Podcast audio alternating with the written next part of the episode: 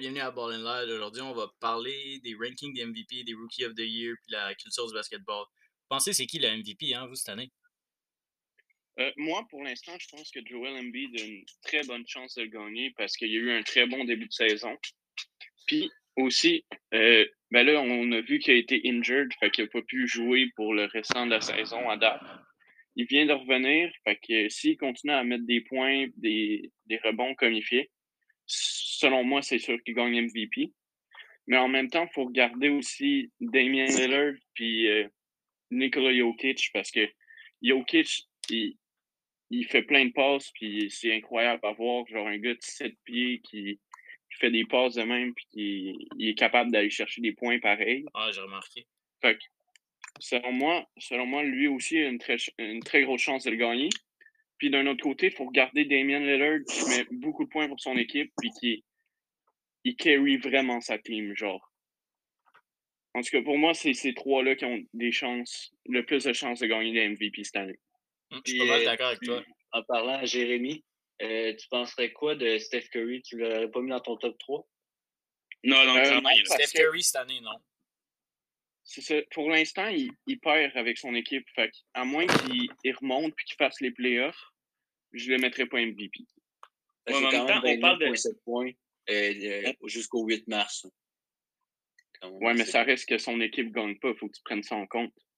Mais il, ouais, a, eu son équipe parce que Clay Thompson n'est plus là. Là, tu t'es série. Ouais, selon moi, ce qu'il faut prendre en compte aussi, c'est le fait qu'il a été blessé pendant un bout, puis très clairement, on a vu la différence dans le team. Puis depuis qu'il est revenu, on, on voit qu'ils ont commencé à gagner.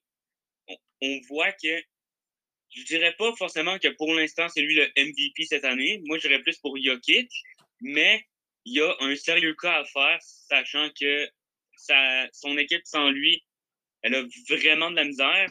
Puis c'est quand il est sur le terrain qu'ils arrivent finalement à faire le quoi. Ben moi, selon moi, si s'il réussit à faire les playoffs, Steph, avec la team qu'il c'est clair qu'il est MVP.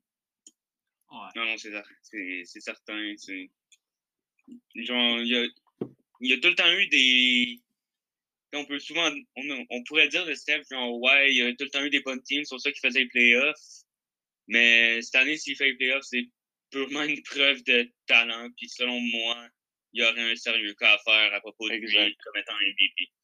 Ah, et puis parlant de Steph Curry, pensez-vous qu'il aurait pu qu'il aurait dû gagner un Finals MVP dans tous ceux qui est allé? Je sais pas, honnêtement. Hmm. Ben, pense pas. Bonne question. Selon moi, oui, parce que, tu sais, on. Genre, Iggy a gagné le Finals MVP parce que, tu sais, il avait relativement réussi à défendre le Brown, tu sais. Mais mm-hmm. comme, c'était pas mal tout ce qu'il faisait, défendre le Brown. J'aime le fait qu'on on, on donne une certaine. On, on reconnaît le, le talent défensif, je trouve que ça fait différent d'habitude parce que la plupart du temps, on est tous, euh, genre, c'est l'offense, l'offense, tout. Donc, j'apprécie le fait qu'on reconnaît euh, le talent euh, défensif sur ça, mais avec Steph qui faisait des grosses stats, beaucoup de points, qui, selon moi, cette finale-là, il aurait dû gagner. Bon, c'est sûr que quand il y avait Kevin Durant, c'est un autre cas. Mais quand KD était pas là, je te dirais que Steph aurait dû le gagner. Ouais. Au moins un je suis pas mal d'accord avec toi. Euh, sinon, moi, j'avais une autre question. Euh, Giannis, il y en a beaucoup qui le mettent dans leur top 5. Euh, vous en pensez quoi? C'est quand même top 29 points. Ouais, ça, ça, fait du sens. C'est définitivement top 5. avec ce qu'il fait pour son équipe. Ben, tu regardes l'équipe qu'il y a puis tu te dis qu'il devrait plus performer que ça. Ouais. Le, le, gars, il, y a Chris Middleton, il y a Drew Holiday, Brooke Lopez, il y a tellement une équipe bien forgée autour de lui, mais sont même pas premiers dans leur conférence. Fait que, euh, ben, c'est sûr qu'en même temps, ils ont les Nets puis les Sixers dans leur conférence. Hein.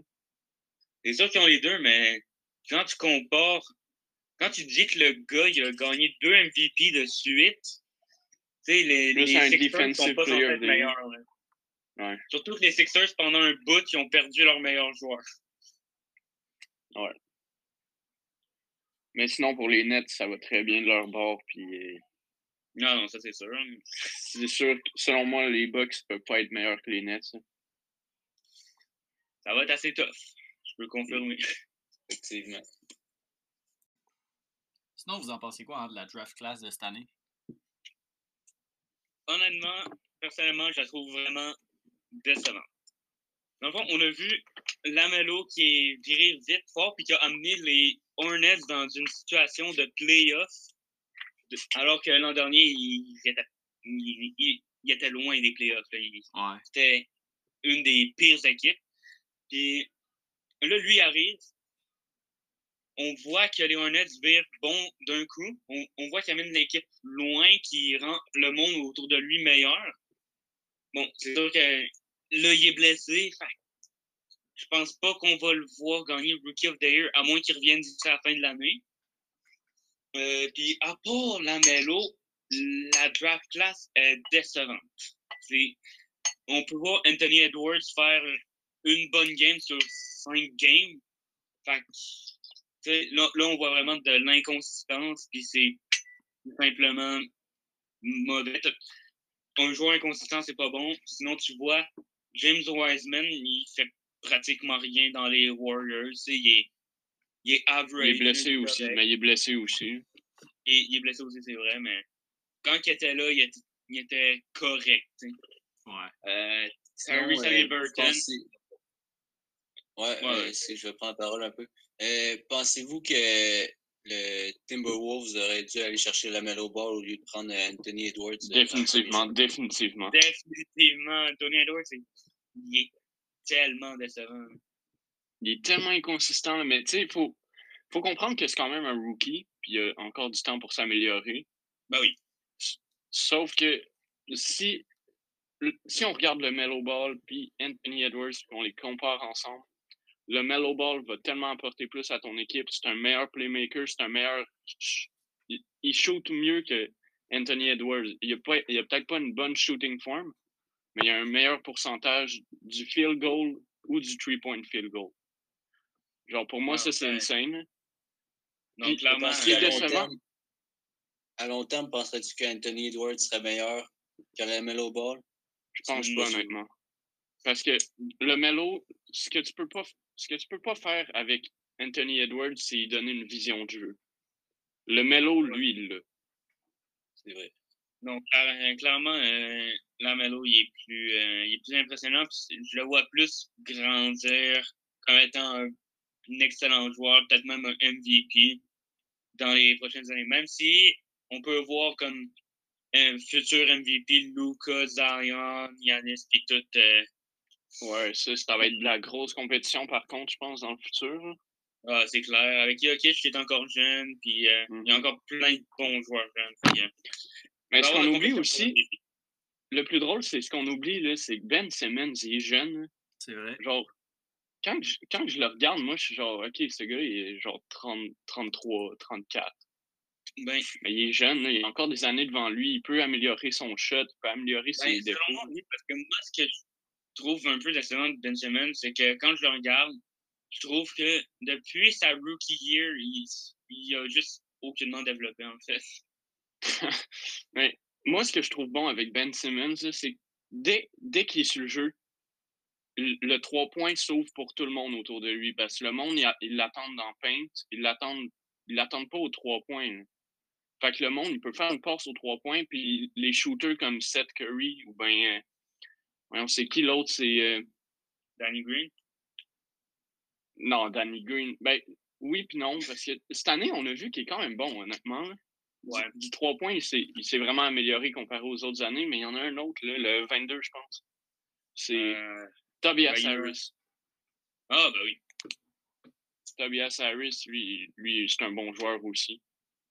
Mais c'est ça que je trouve le fun avec Ben Simmons, c'est que dès, dès qu'il est sur le jeu, genre tout le monde a de la place pour tirer du trois points. Puis c'est C'est un ça. bon playmaker aussi, puis il est, quand même 6 pieds 10, là, 6 pieds 11. Euh, 10 pieds 10. Ouais. Fait que pour moi, il est quand même dangereux, c'est juste ce qui manque, c'est son shot, là, comme tout le monde dit. Ouais, très clairement.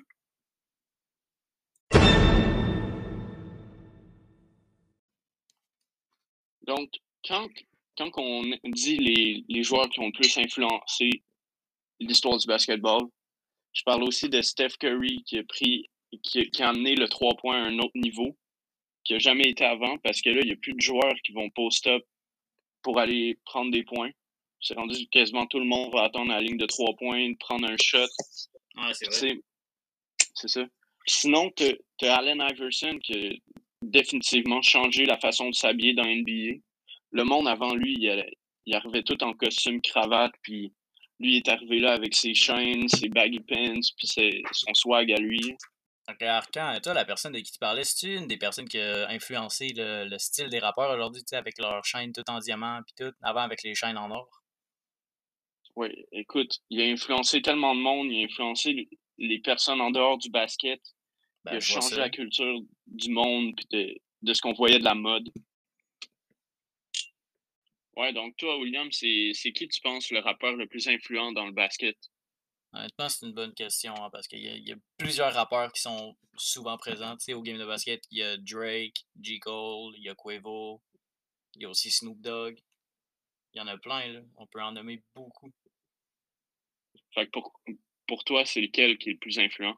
je dirais Drake. Je sais pas pourquoi, mais juste Drake. Toi, Alexis, c'est quoi que t'en penses? Ben moi, je pense que c'est Drake, là. Parce que, tu sais, euh, avec son. Euh, à toutes les games, il est là, puis tu sais, il, parle, il est tout le temps en train de parler en arrière, puis de. Mm-hmm.